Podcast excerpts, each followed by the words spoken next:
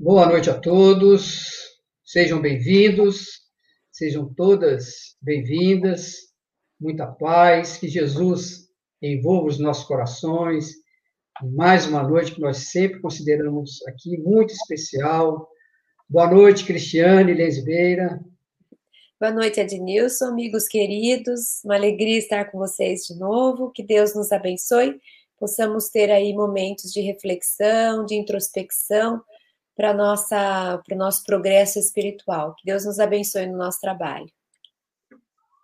Que maravilha. Então, já quero aqui agradecer a presença de muitos irmãos, muitos companheiros, né?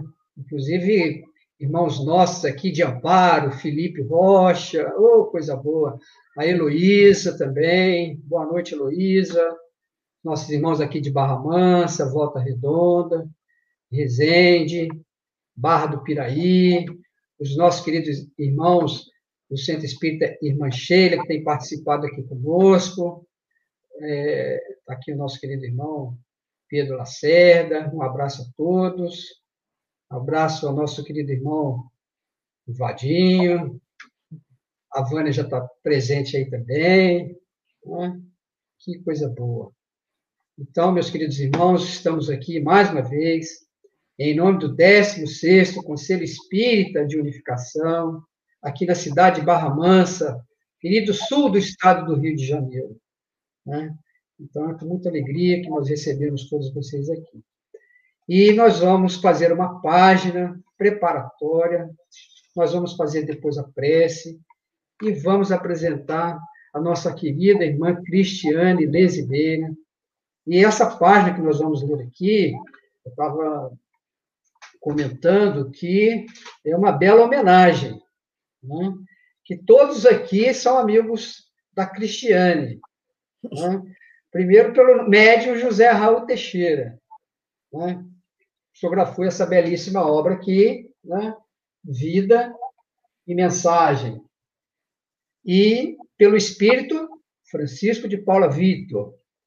Quem faz a apresentação do livro é o espírito Camilo, e tem aqui uma biografia, né? uma pequena biografia, uma síntese né? do Francisco de Paula Vitor, que é do nosso querido irmão Oswaldo Esteves Faria.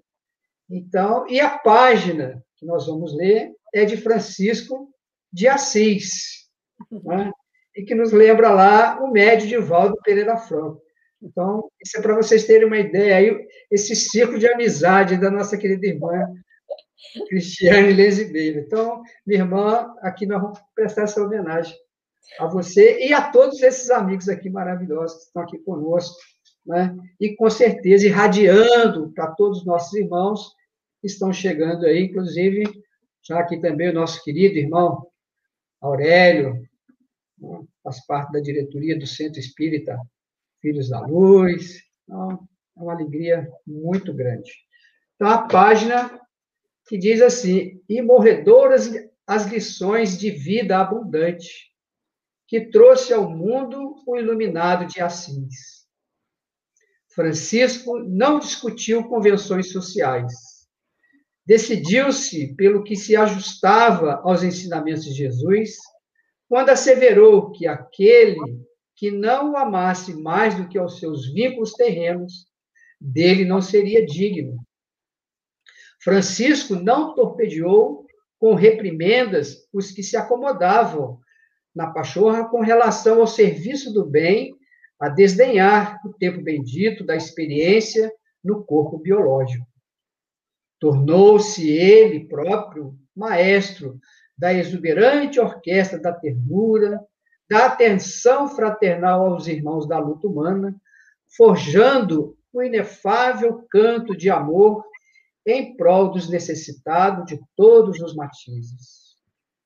O apóstolo de Assis em nenhum momento sequer exprobou o comportamento dos que se deixavam conduzir pela usura, filha primogênita do egoísmo. Ofereceu o que tinha e o que era, entregando-se até a morte, e em benefício dos caminheiros sofridos dos roteiros humanos experimentou na taça da juventude as alegrias, os folguedos, os sons próprios dessa fase, sem vulgarizar-se através de comprometimentos perturbadores.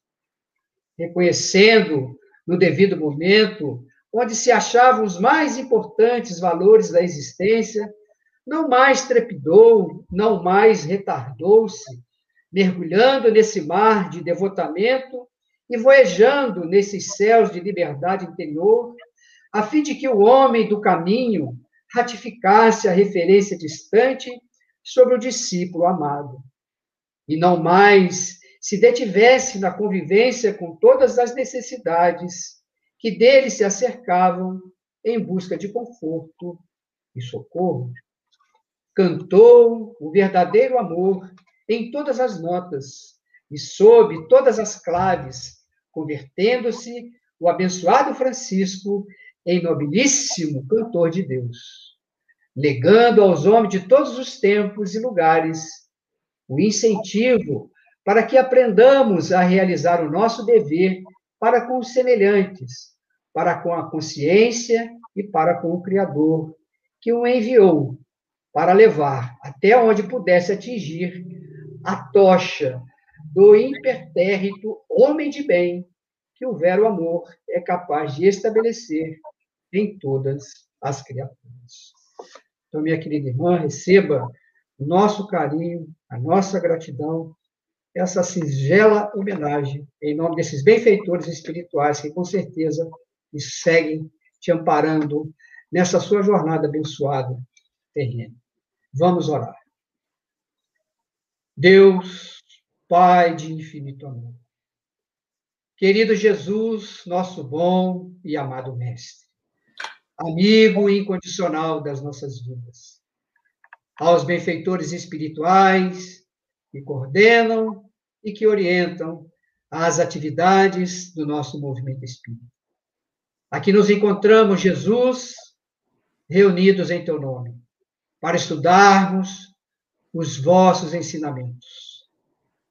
E através dessa doutrina abençoada trazida, Senhor Jesus, no dia 18 de abril de 1857.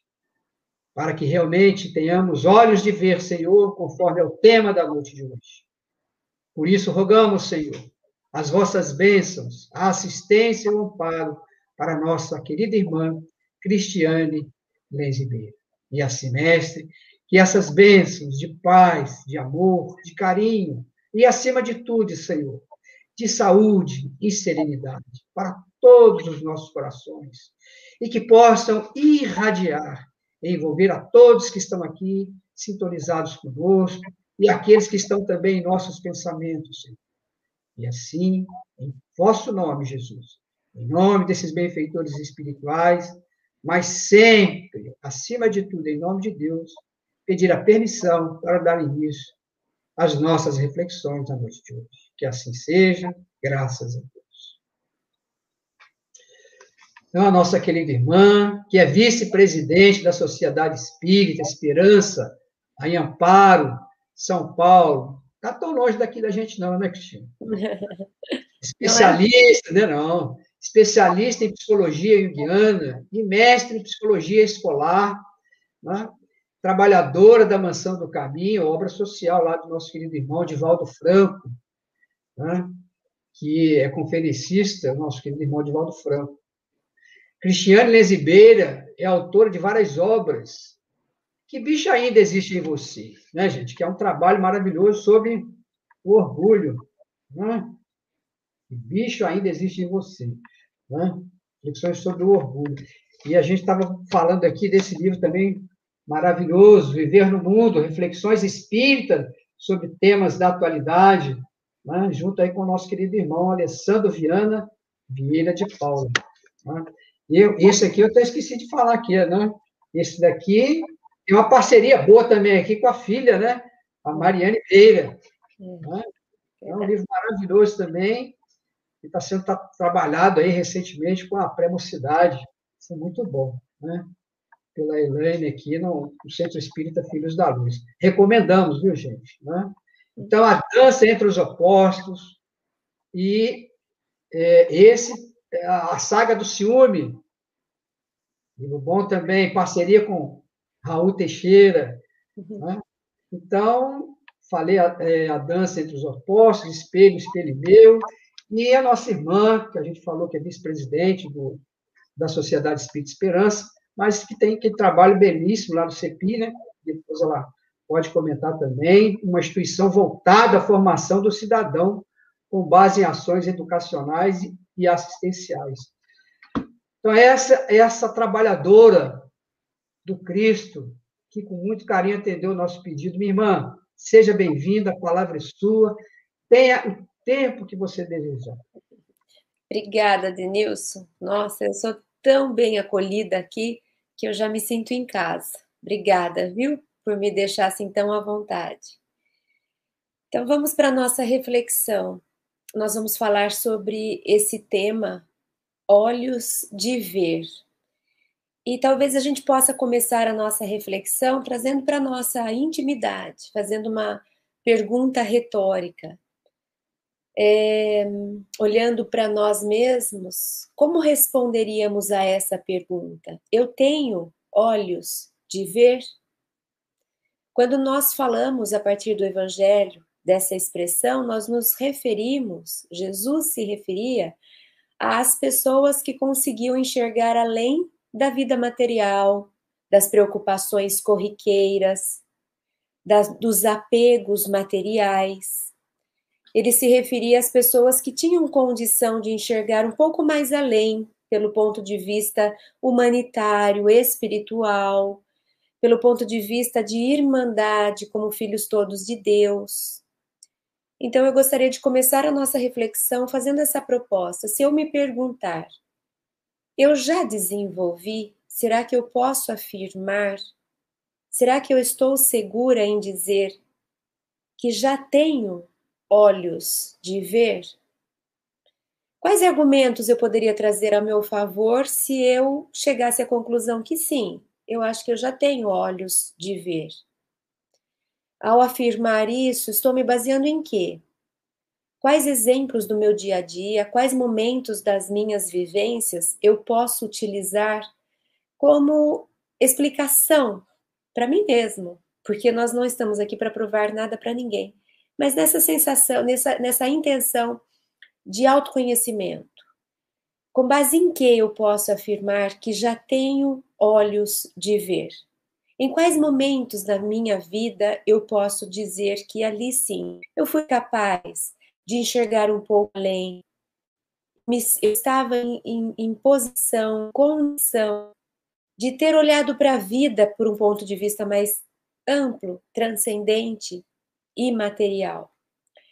Quando nós falamos sobre cegueira, nós falamos sobre visão ou falta de visão, ou seja, as pessoas que simbolicamente não têm esses olhos de ver, que não são capazes de enxergar mais amplitude em termos de consciência, de espiritualidade. Então, falamos de cegueira. Na nossa vida, em muitos momentos, nós falamos expressões como ele ficou cego pela raiva, ela estava cega de ciúme. Outras vezes nós falamos, é, você não está enxergando? Pensa, usa a razão. Você está cego, a razão não está te falando, a emoção está vencendo. Então, muitas vezes, nós utilizamos na nossa vida essa expressão. Quer dizer, tem momentos da nossa vida em que, se a gente já tem condição de ter olhos de ver, porque já teve oportunidade de, de, de, de aprender e de estudar o Espiritismo e o Cristianismo, que ampliam ou deveriam ampliar o nosso ponto de vista, o fato é que nem sempre estamos motivados por eles, por esses ensinos do Mestre Jesus e pelos ensinos dos benfeitores espirituais. Muitas vezes, ao olharmos para a vida, estamos motivados pelo no, pela nossa inveja, pela no, pelo nosso ciúme, pelo nosso orgulho, algumas vezes pelas nossas emoções descontroladas que nos fazem perder a razão, outras vezes por conflitos que trazemos do nosso passado, os atavismos, os automatismos. Então, quando nós falamos de cegueira, e naturalmente falamos de visão, porque uma é a ausência, né, e a presença da outra, nós estamos falando sobre como vemos a vida, sobre como nos deparamos com as coisas que se nos apresentam em nossa marcha, em nossa caminhada.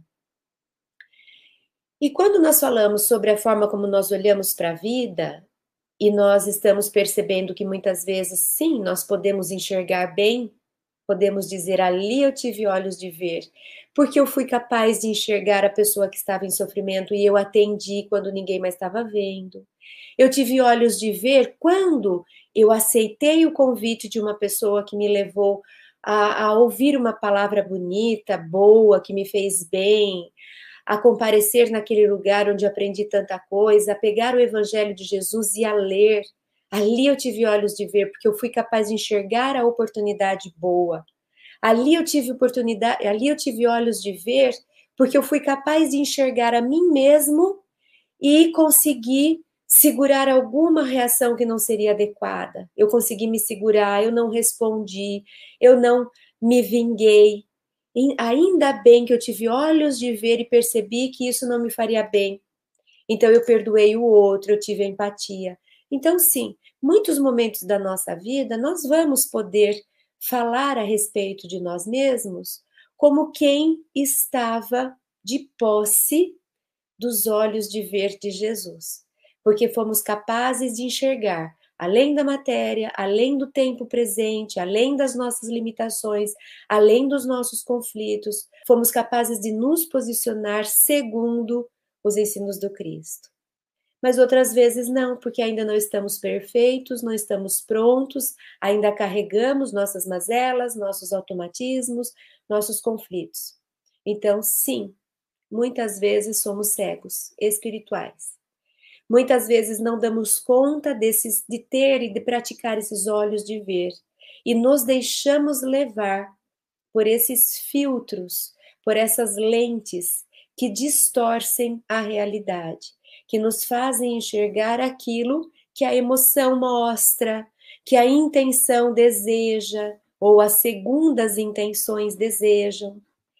Então, acho que é interessante a gente começar a nossa reflexão é, bem abertos para que isso nos sirva. Nós gostamos bastante de ouvir as palestras, ler os livros, pensando em para quem vai servir.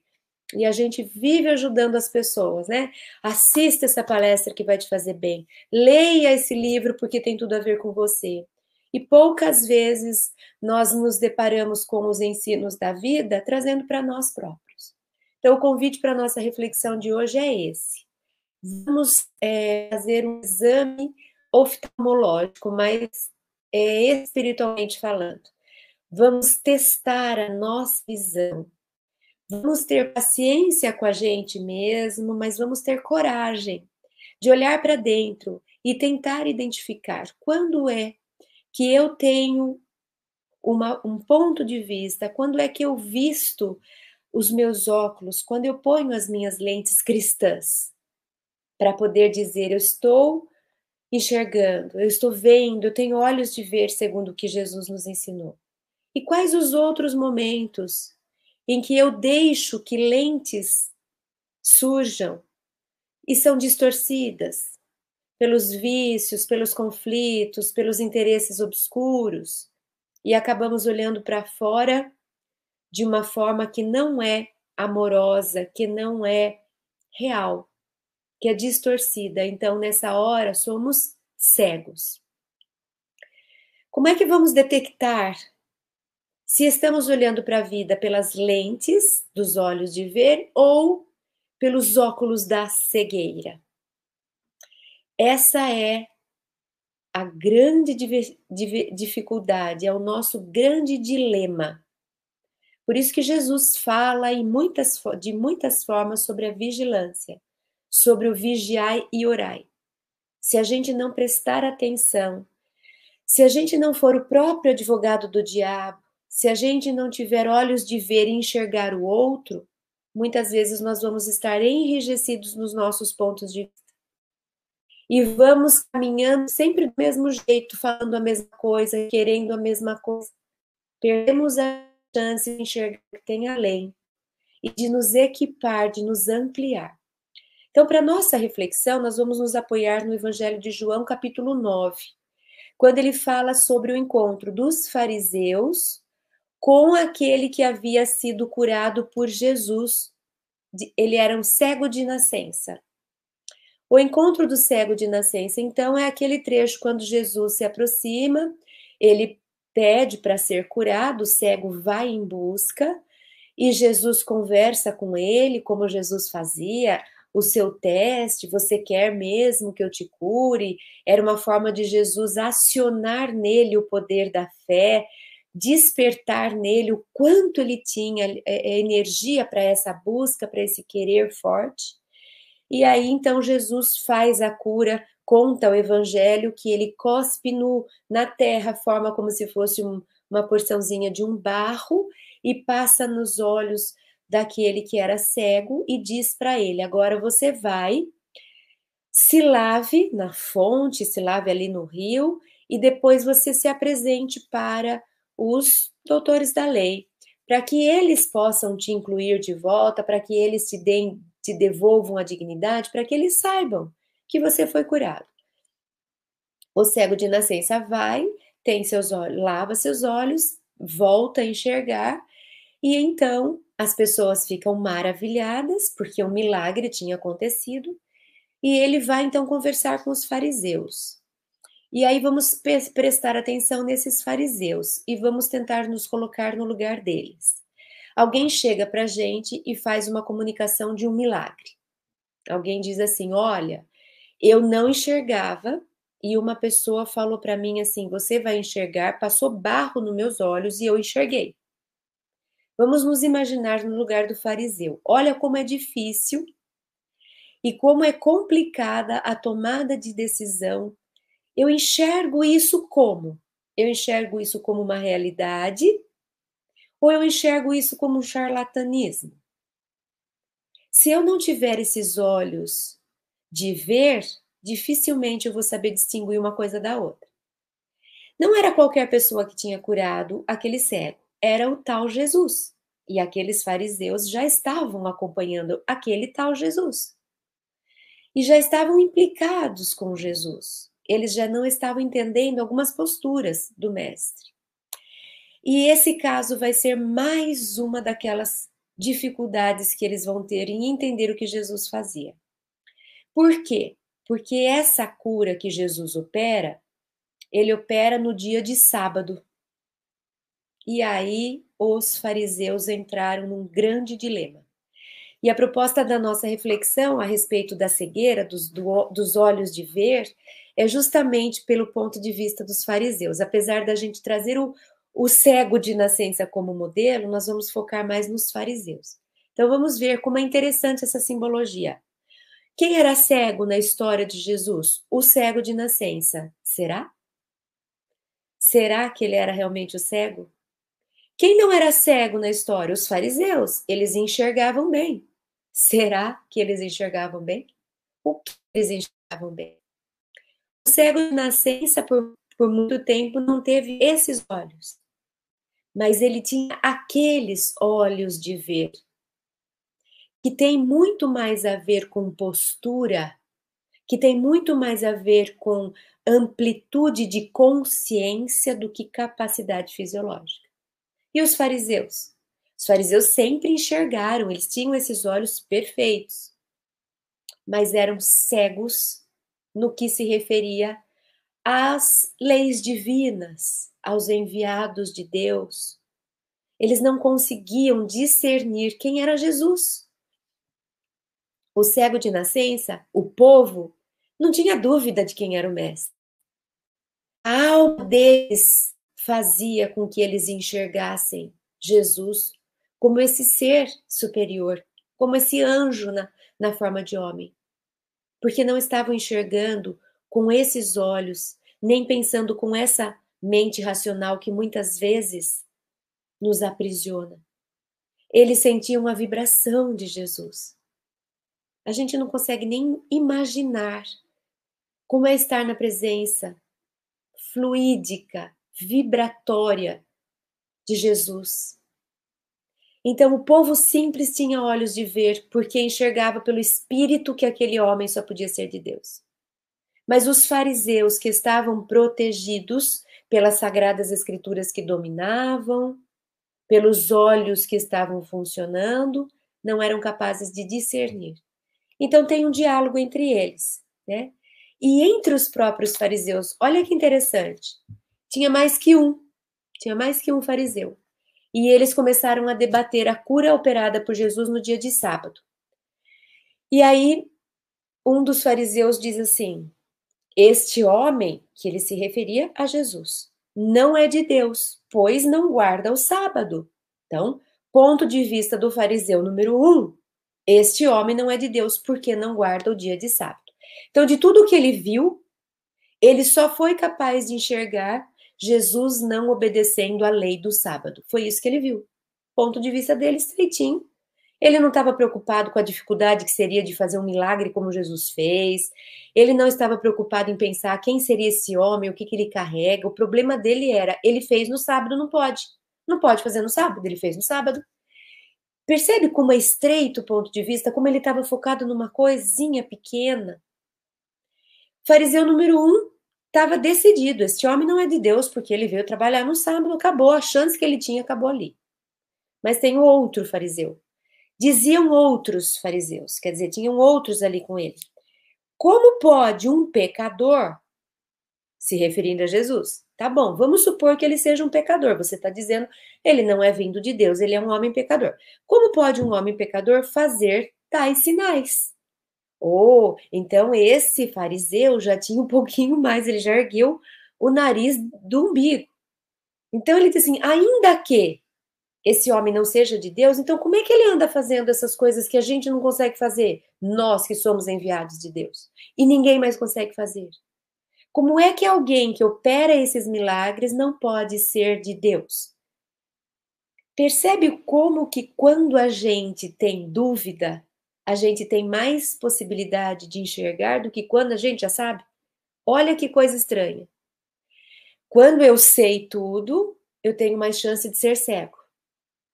Quando eu não sei tudo, eu tenho mais chance de enxergar além. Não parece uma pegadinha? A gente não se ilude muitas vezes porque, afinal de contas, eu já li as obras inteiras de Kardec eu já li linha por linha do, da, da, do Pentateuco. Então, conclusão, eu sei tudo. Afinal de contas, eu já sei tudo. Eu já, tá, está tudo lá, eu já li tudo, então pronto. E a gente pode estar limitando, porque o fato de eu ler não quer dizer que eu compreendi o universo pela leitura que eu fiz. Entre ler e internalizar, existe um universo de, de distância entre o internalizar e o viver e o enxergar, como Jesus enxergava o cosmos, existe outro universo de distância. Então, por isso que Sócrates foi sensacional e humilde e ao mesmo tempo grandioso quando ele admitia que ele não sabia nada. Eu só sei que eu nada sei. Por isso que ele era grande, porque ele tinha noção do quanto existe aí para ser conhecido, desbravado, descoberto, compreendido. Então, vale para a gente. Porque vamos pensar, quem eram os fariseus naquela época? Os representantes da religião monoteísta. Eram os bambambãs do pedaço naquele momento, né? Eles, eles não eram os pagãos que acreditavam naquelas, naqueles simbolismos. Eles já cultuavam o Deus, louvavam o Deus único. Deus envia o Messias para naquele, naquele povo. Então, eles eram os que estavam em mais condição em termos de possibilidade de conhecimento. E muitas vezes a gente se refere ao nós espíritas assim. Porque nós espíritas já sabemos do plano espiritual, já temos a mediunidade para nos trazer informações dos bons espíritos. Cuidado, porque pode ser que eu esteja na posição daquele fariseu que estava enxergando o sábado. E ele não, não estava com abertura para ver nada além do sábado. Então, quanto mais eu penso que sei, menos eu dou abertura para aquilo que eu ainda não sei. Quanto mais eu trago a minha consciência de que, na verdade, talvez eu seja mais cego do que eu pensava, eu fico mais atento. Porque vamos nos imaginar: se eu acho que eu enxergo tudo, literalmente falando, eu não presto atenção, porque afinal de contas eu estou vendo tudo. Mas o dia que eu não estou com a visão muito boa, eu já vou com cuidado, eu já vou tateando. Se eu não estou enxergando muito bem, eu vou prestando mais atenção. Olha que engraçado. Quando eu não estou enxergando bem, eu presto mais atenção. Então, será que é lucro a gente querer logo ser dono dos tais olhos de ver? Na nossa condição, no nosso grau de evolução? Será que nós não deveríamos ser mais humildes e pensar, deixa eu contar que eu sou mais cego do que tenho olhos de ver? Porque assim eu presto mais atenção nas coisas, uma vez que eu não tô que eu, não, que eu tenho consciência de que eu não enxergo bem, eu preciso prestar atenção para não deixar nada passar nem uma boa oportunidade, nem tampouco aceitar algo que não seja bom. Porque se eu tenho olhos de ver e eu já sei tudo, eu não estou atenta. E eu posso deixar passar coisas interessantes, como posso assimilar o que não serve. Posso acabar indo em ondas que não me farão bem. Então o fariseu estava nesse dilema e ele vai fazer uma conversa com o moço, né? Então ele chama o moço, o moço fala: "Sim, aquele é o Jesus que me curou". Eles não acreditam e eles pedem prova. Vai chamar seus pais. Os pais chegam e eles perguntam: "É verdade que aquele homem curou Jesus, curou o seu filho?" E eles, com medo dos fariseus, que sabiam tudo e podiam fazer qualquer coisa, porque os poderosos podem fazer qualquer coisa que eles queiram, eles não quiseram. Ah, não sei, eu não estava perto para saber. Pergunta para ele. Pergunta para o meu filho, é ele que estava aí. E aí eles voltam a perguntar, e outras pessoas, não, mas nós vimos, sim, sim, foi ele que curou. E aí é, eles têm uma conversa, né? E tem um trecho que fala assim: ora, nós sabemos que Deus não ouve a pecadores. Mas se alguém é temente a Deus e faz a sua vontade, a esse ouve. Desde o princípio do mundo, nunca se ouviu que alguém abrisse os olhos a um cego de nascença. Se este não fosse de Deus, nada poderia fazer. Responderam-lhe eles. Então, quem está dizendo isso é o jovem que foi curado. Ele está dizendo assim: olha, vamos pensar Toda vez que nós tivemos conhecimento de grandes obras desse tipo sendo operadas, eram mensageiros de Deus. Esse homem vem, opera algo da mesmo, do mesmo cacife, do mesmo naipe, se não for mais do que os antecessores dele. Parece óbvio que esse homem venha de Deus? Então, o próprio cego está tentando orientar aqueles que enxergavam, na verdade, o cego era que enxergava e os que enxergavam era que não enxergavam. E os, os fariseus que enxergavam tudo respondem assim para ele: Tu és nascido todo em pecados e nos ensina a nós? E expulsaram-no. Então, esse é o risco de quem já sabe tudo, esse é o risco de quem tem olhos de ver, de quem acha que tem olhos de ver, não de quem tem, de fato porque eles já sabem. Então eles responderam assim: o quê? Nós somos os doutores da lei, meu filho. Você é um doutor. Você acha que você vai vir ensinar a gente? Eu fico aqui imaginando esses, esses fariseus, né? Vamos, vamos imaginar esses aqui desse, desse trecho.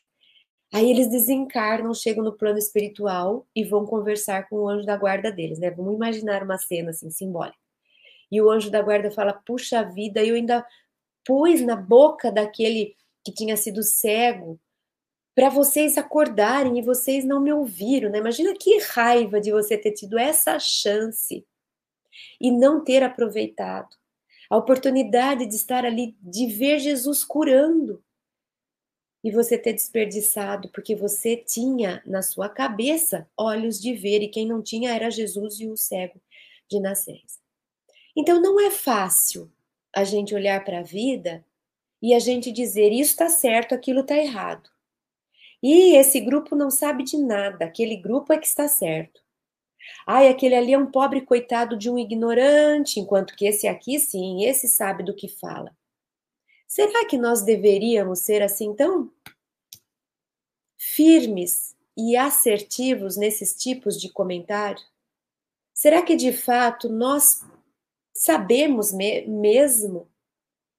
Temos condição verdadeiramente de enxergar? Quando nós vamos pensar pelo viés psicológico, nós podemos falar que esses olhos são espelhos da alma. E o que, que a gente traz na alma, na psique? A alma está lá, é o centro lá dentro da psique. É o nosso eu profundo. Esses olhos são espelhos da alma. Lembra quando Jesus fala que a boca fala do que está cheio o coração? Não é só a boca que fala, gente. Tudo aquilo que eu expresso, tudo aquilo que eu acuso, tudo aquilo que eu enxergo, tudo aquilo que eu explico, tem origem na minha alma, no meu coração, no meu mundo íntimo. Esses olhos enxergam o que minha alma é, eles são espelhos da minha alma. Por isso que a gente fala do mecanismo da projeção. O que, que seria projeção? Projeção seria, seria eu tenho algum conteúdo no meu inconsciente Pode ser que eu não saiba dele, porque está no meu inconsciente, certamente eu não sei. Eu tenho um conteúdo lá e esse conteúdo, ele eu posso perceber o mundo de fora porque eu conheço, porque eu tenho isso em mim. Então eu olho para alguém e identifico um traço de caráter dele. Eu digo assim, essa pessoa não é digna de confiança. E quem está comigo fala: "Você tá louca? Por que você está falando isso? Da onde você tirou?" Imagina, coisa da sua cabeça.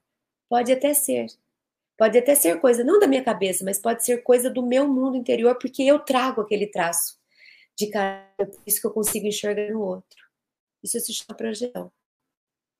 Então, quando a gente olha para a vida, quando a gente enxerga, quando a gente utiliza o nosso ponto de vista para falar do mundo, nós estamos falando muito mais de nós do que do mundo. Nós estamos falando daquilo que a gente conhece, nós estamos falando daquilo que a gente já viu, nós estamos falando daquilo que nos interessa, nós estamos falando daquilo que nós temos medo. É isso. Porque pensa, quando eu olho para uma realidade, tem tanta coisa lá para ser vista, eu não vou ser capaz de enxergar tudo. Costumeiramente, eu pinço algumas coisas. Quer ver um bom exemplo disso? Nós estamos, por exemplo, numa festa, se bem que festa hoje ninguém tá, mas faz de conta que eram anos atrás ou anos para frente, a gente estava numa festa. Tem muita coisa acontecendo na festa.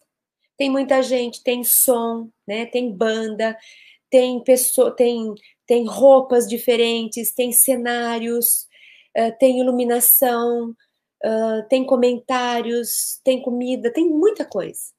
A gente está na festa. Depois, no outro dia seguinte, a gente vai comentar da festa. E a gente fala assim: Você viu a fulana? Não. Você viu a hora que a banda tocou não sei das quantas? Não. Você viu aquela comida? Você experimentou? Não. E a gente fala, mas você estava na mesma festa que eu? A gente está. Provavelmente a gente podia estar sentado até uma do lado da outra. Só que eu não sou capaz de enxergar tudo.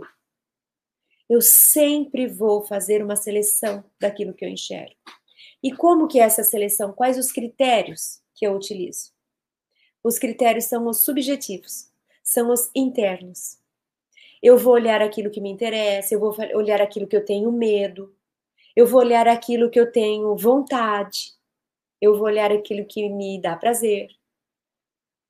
Eu vou sempre fazer uma seleção. Quando eu vou descrever a festa, eu jamais vou conseguir descrever a festa inteira. Eu vou descrever aquilo que eu consegui captar pelo meu ponto de vista. O meu ponto de vista é espelho da minha alma. Conclusão, eu vou dizer para vocês o que que toca minha alma naquela festa, o que que me interessou, o que que me chamou atenção, o que que eu gostei de fazer, o que que eu não gostei de fazer. Eu vou contar de mim a partir da festa.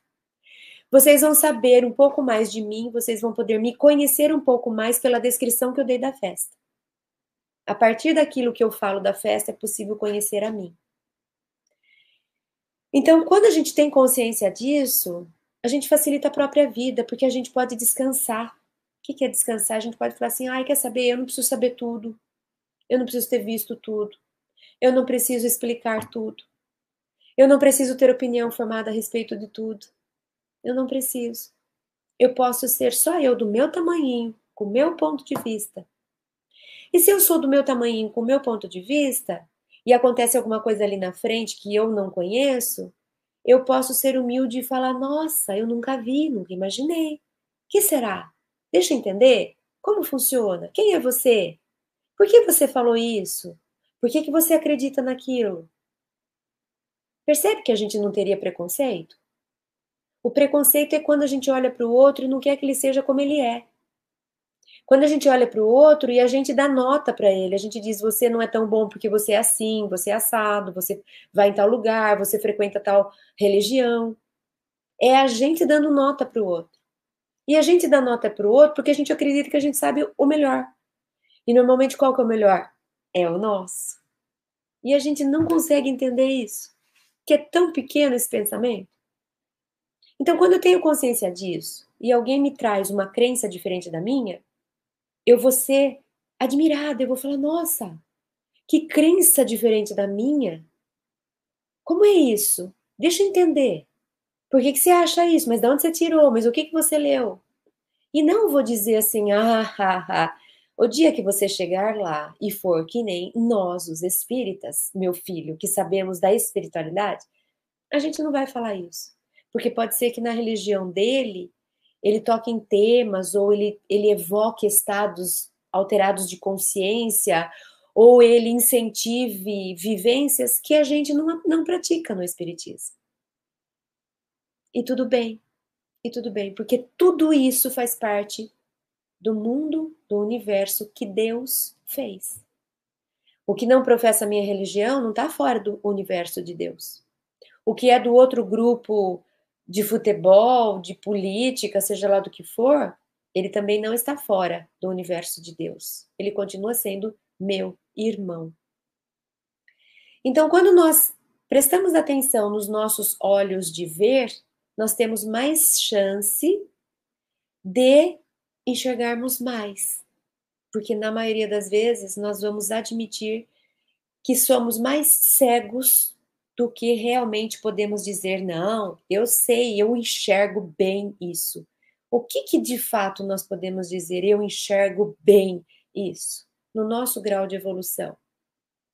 É mais, é mais inteligente da nossa parte admitir que a gente tem sempre mais para ver, para entender, para aprender, ao invés de categorizar e de dar nota para falar quem é melhor, quem é pior.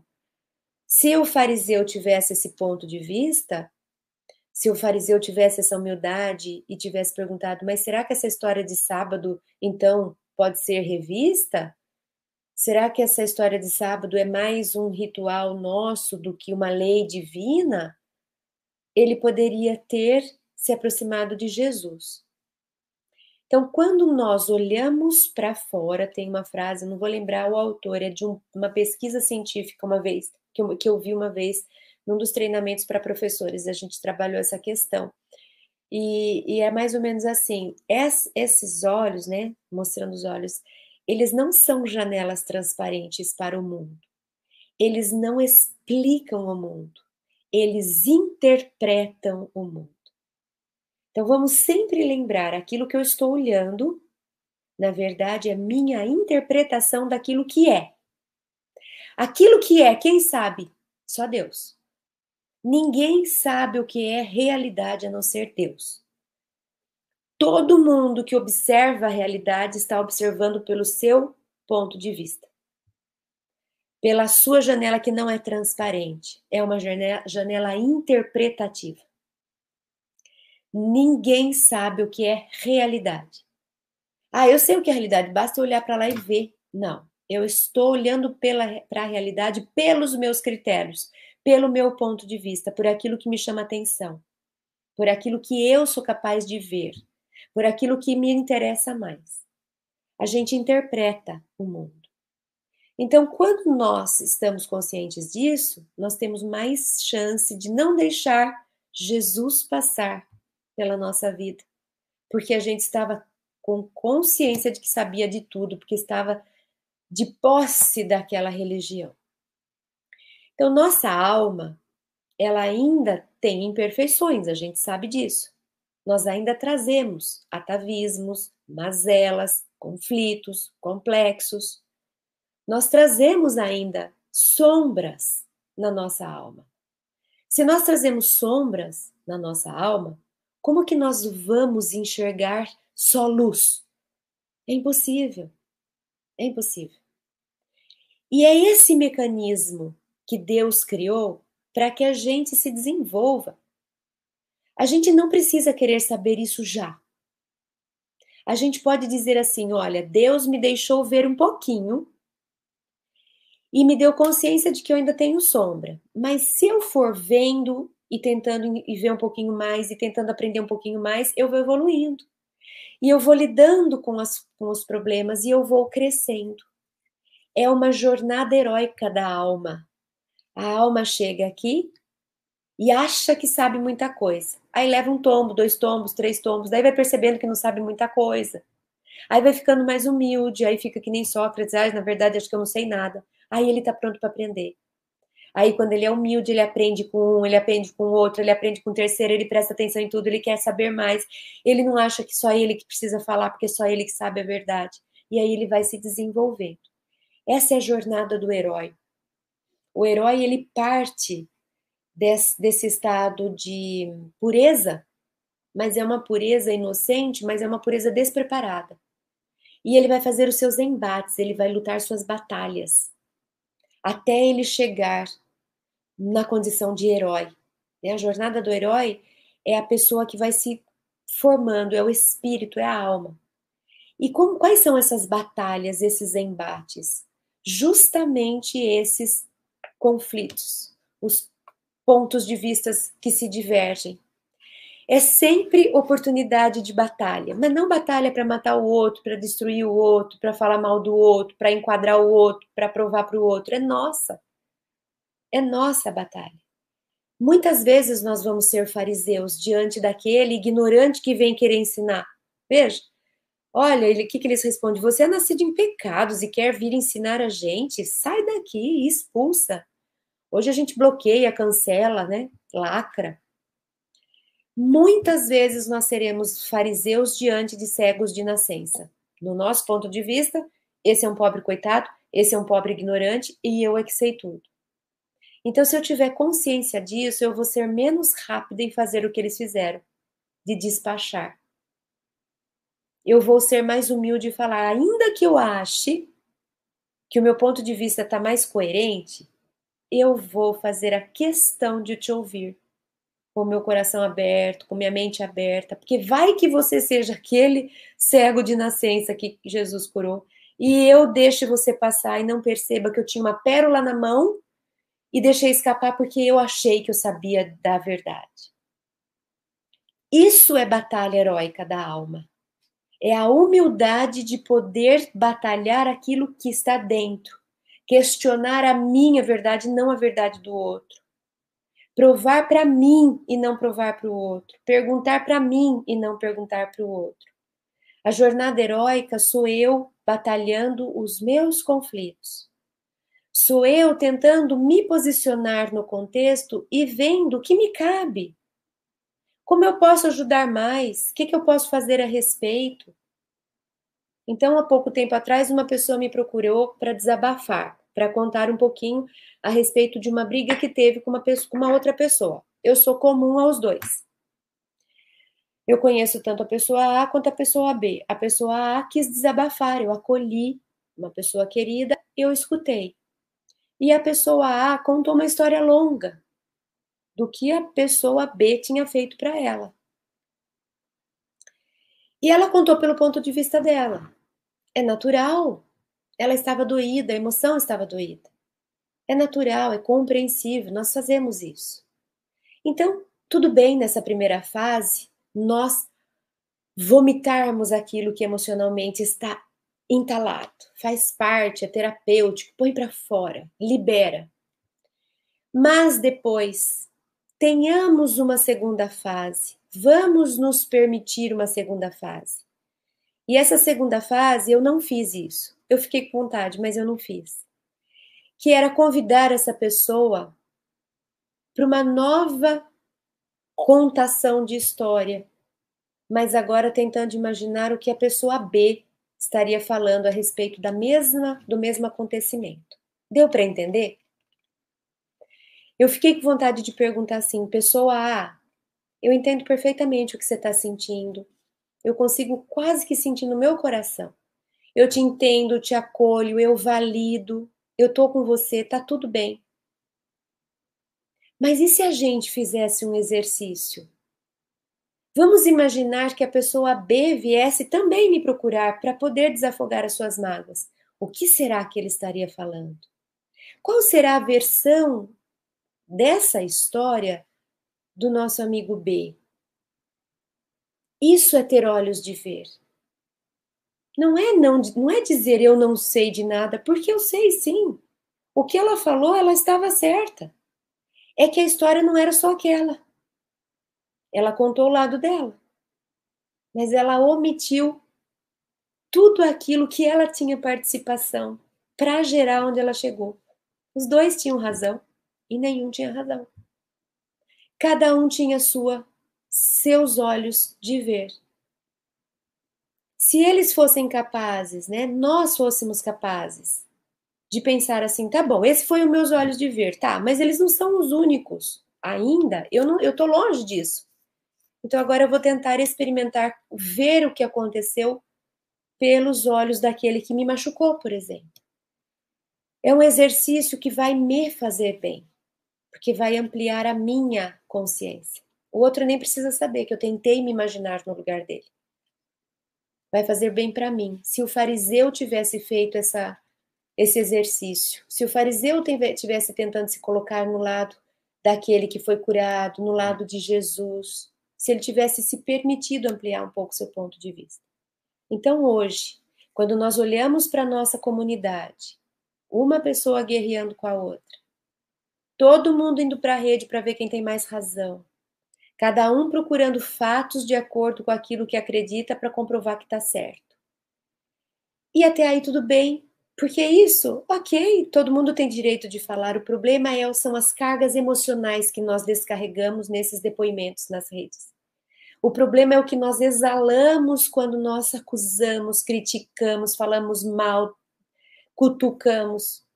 Imagina uma humanidade vibrando, acusando, brigando, xingando, pondo apelido, desfazendo dos outros. Imagina o que, que nós estamos criando de fluidos ao nosso redor. Então, nesse momento, eu acho que seria muito terapêutico se nós praticássemos um pouco mais da atenção para os olhos de ver, menos pressa em ter razão, mais cuidado para não deixar oportunidades passar. Ainda que seja algo muito bobo que nos chegue à mão, sempre pode me fazer aprender a, a respeito, ainda que seja algo muito mal que me chegue às mãos. Sempre é oportunidade para eu aprender um pouco mais a respeito. Então, vou terminar aqui deixando esse convite para que a gente se lembre que existe um fariseu em nós. Vamos dormir com essa hoje. Existe um fariseu em nós que muitas vezes acha que o outro não sabe nada e pode estar deixando passar uma oportunidade de aprender, de enxergar mais, de ver além. Então vamos lembrar desse fariseu e conversar com ele, prestar atenção nele. A hora que ele sair todo se achando, a gente falar: "Ô, peraí, calma, será? Será que eu estou completamente certo, o outro está completamente errado? Será que não tem jeito da gente olhar por um outro ponto de vista?" Então vamos lembrar de cuidar um pouco mais do fariseu que existe em nós, para que ele não nos roube oportunidades de amplitude de consciência. Que Deus nos abençoe a todos nessa noite. Obrigada pela atenção de vocês, pela participação. E agora aguardo o Adnilson voltar para a gente. Obrigada, gente. Eu não queria voltar, não.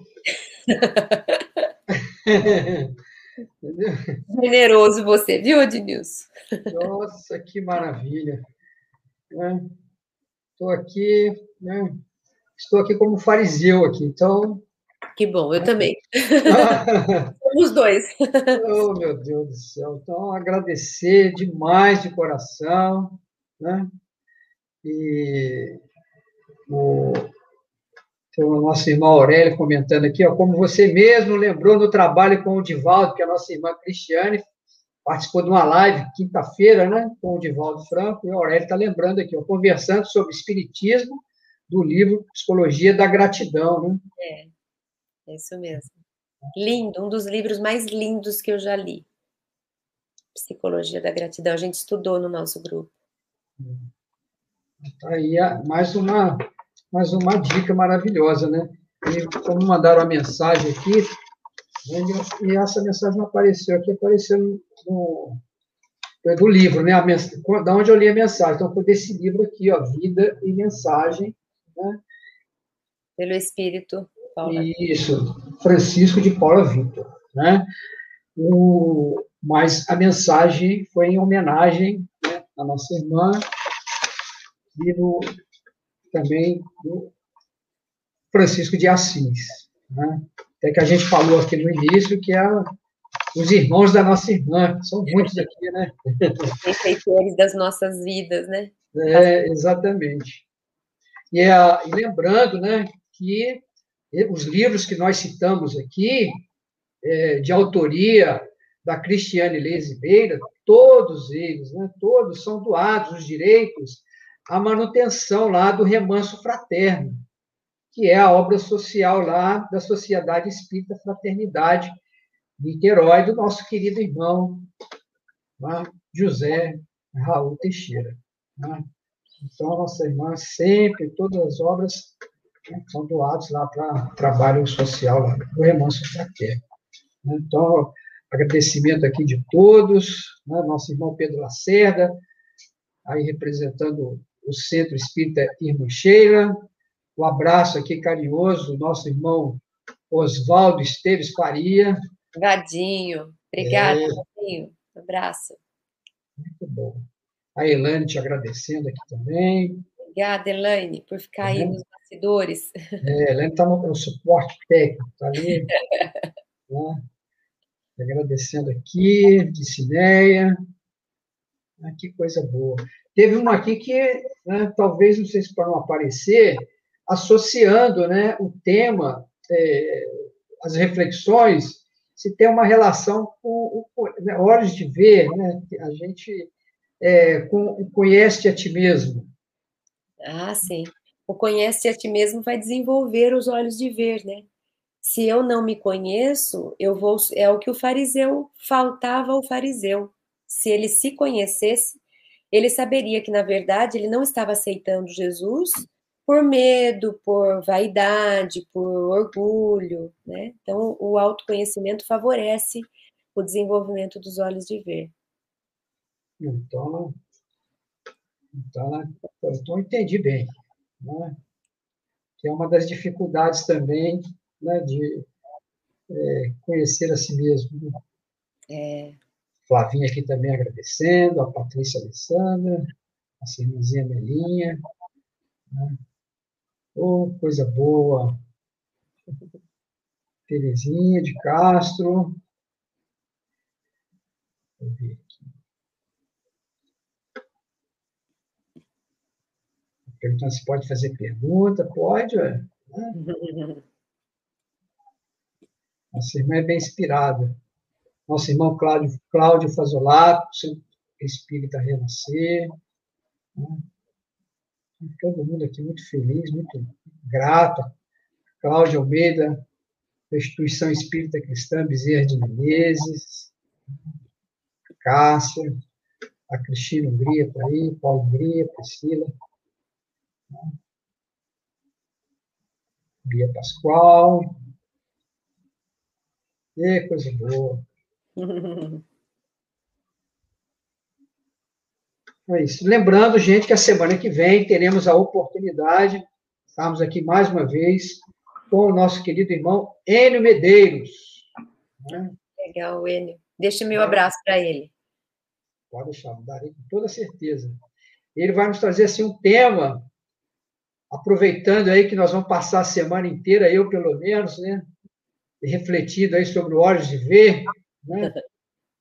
né? É, trabalhar aí o fariseu, então tem uma semana para pensar bastante, refletir bastante, e aí para a gente deixar o Enio trabalhar a parte da conduta mental saudável, que é que segundo ele, né, comentou com a gente, com base nesta maravilhosa obra aqui, né? Beleza. Então, no rumo do mundo de regeneração. Eu não vou falar o capítulo para não estragar surpresa, né? Então, o tema dele, semana que vem, aqui pelo canal do 16º Conselho Espírita de Unificação, conduta mental saudável. Então, depois que a gente né, incorporar mais o, o, o, o, fariseu, aí vamos ver se a gente consegue, então, ter, ter tempo aqui para refletir. Aí a Sueli está falando aqui, ó, quando nos descobrimos né, é, como fariseu, só mudar de atitude resolve ou também pedir desculpa? O, o, o, o Sueli, obrigada aí pela sua pergunta. Pedir desculpa, Sueli, é, é uma questão que você vai avaliar dependendo do contexto. A gente sempre, quando fala do perdão, quando a gente percebe que a gente se equivocou numa atitude e a gente vai querer rever a nossa postura, isso é importante da gente com a gente mesmo, né?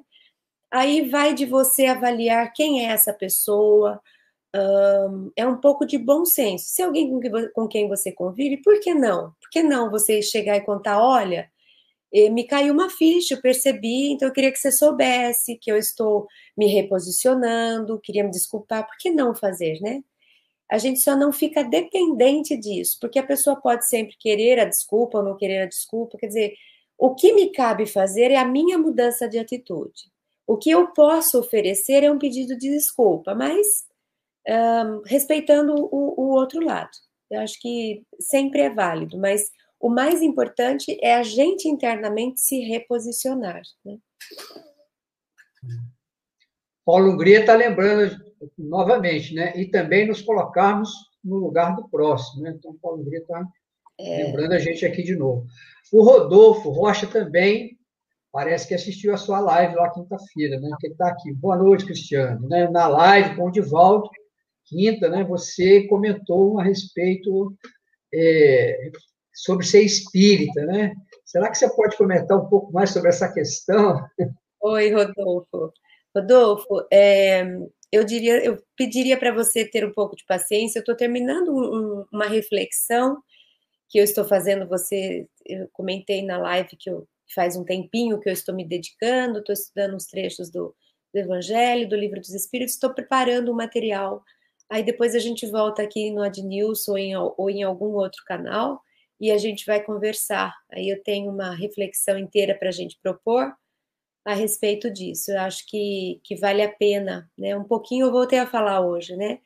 Do quanto que a nossa postura ela tem sido. Eu acho que é uma reflexão muito pessoal. A gente vai perceber que para cada um a frase eu espírita quer dizer uma coisa, né?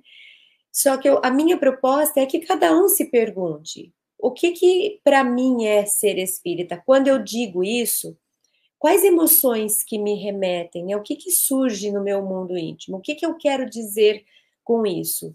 Eu tenho usado o espiritismo para me aproximar dos outros ou para me um, me afastar, né?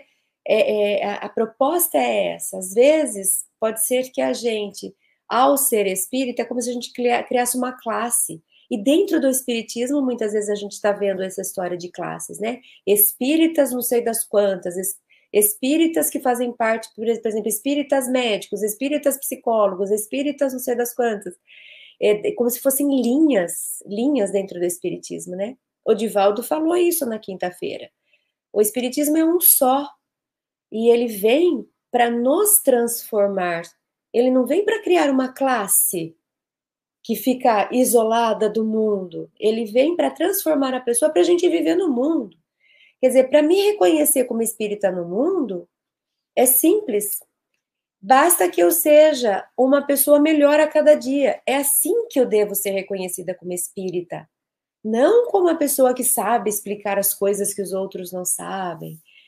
Mas, enfim, é uma palhinha, Rodolfo, porque isso é uma coisa que vai levar, assim, pelo menos uma horinha para a gente poder desenvolver todo esse, todo esse raciocínio. Mas é um chamado para a gente se perguntar: o, a, a, o Espiritismo está em minha vida a serviço de quê? Que tipo de proveito eu tenho tirado do Espiritismo? Muito bem.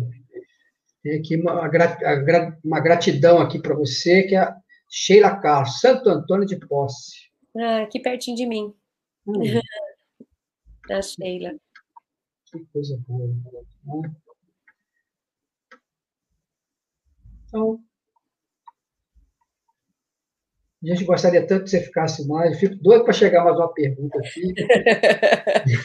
a gente já deixa marcado um tema aí para a gente conversar sobre o ser espírita, então. Oh, o Rodolfo, obrigado, viu, Rodolfo? Tava falando, onde é que eu vou chamar? Pronto.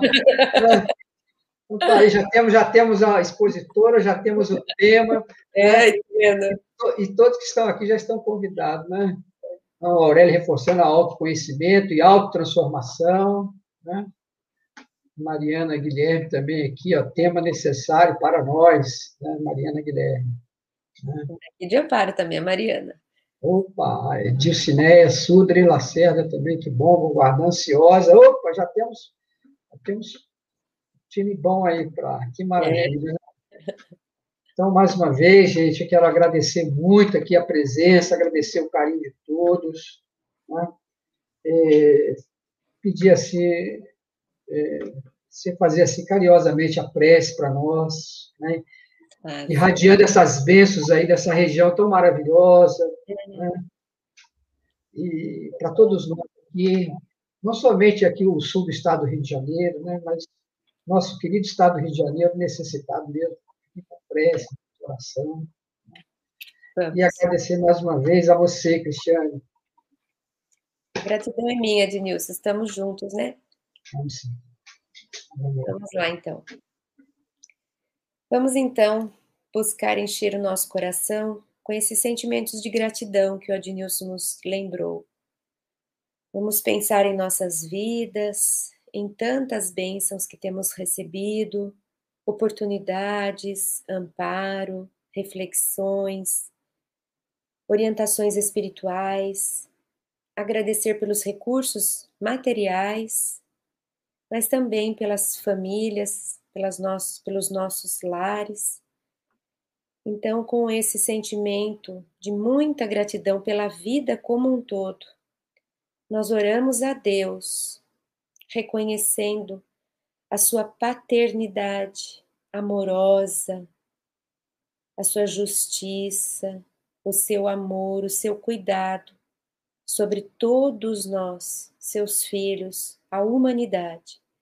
Que o Senhor envolva nosso planeta com seu amor, com sua luz. Ajuda-nos a criar aqui um ambiente propício para recebermos os bons fluidos que estão sempre às nossas, à nossa disposição. Que o Senhor venha e envolva cada alma, desperte as mentes, os corações para o amor, para a fraternidade.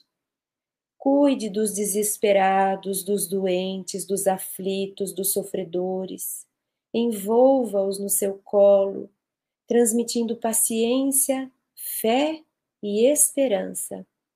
Que o Senhor abençoe os benfeitores da humanidade nos dois planos da vida, dando força e ânimo nessa jornada maravilhosa de atendimento ao próximo, a todos nós que estamos ainda aqui nas nossas lidas. Abençoe a cada um de nós, aos nossos lares. Esteja sempre com a gente. Muito obrigada por tudo. Que a sua paz, o seu amor envolva-nos a todos, hoje e sempre. Que assim seja. Que assim seja. Então, boa noite a todos. E quem aí tem o, o Facebook, pelo menos eu acompanho pelo Facebook, Falando com a Alma, né, que é um programa maravilhoso né, da nossa irmã Cristiane Lesibeira. Eu e Elaine aqui, a gente não perde um. Chegou, a gente já compartilha, que é maravilhoso. Né? É falando com a alma, mas também lava a alma da gente. É uma beleza. Irmã, Deus, Obrigada, boa noite a todos. Obrigada.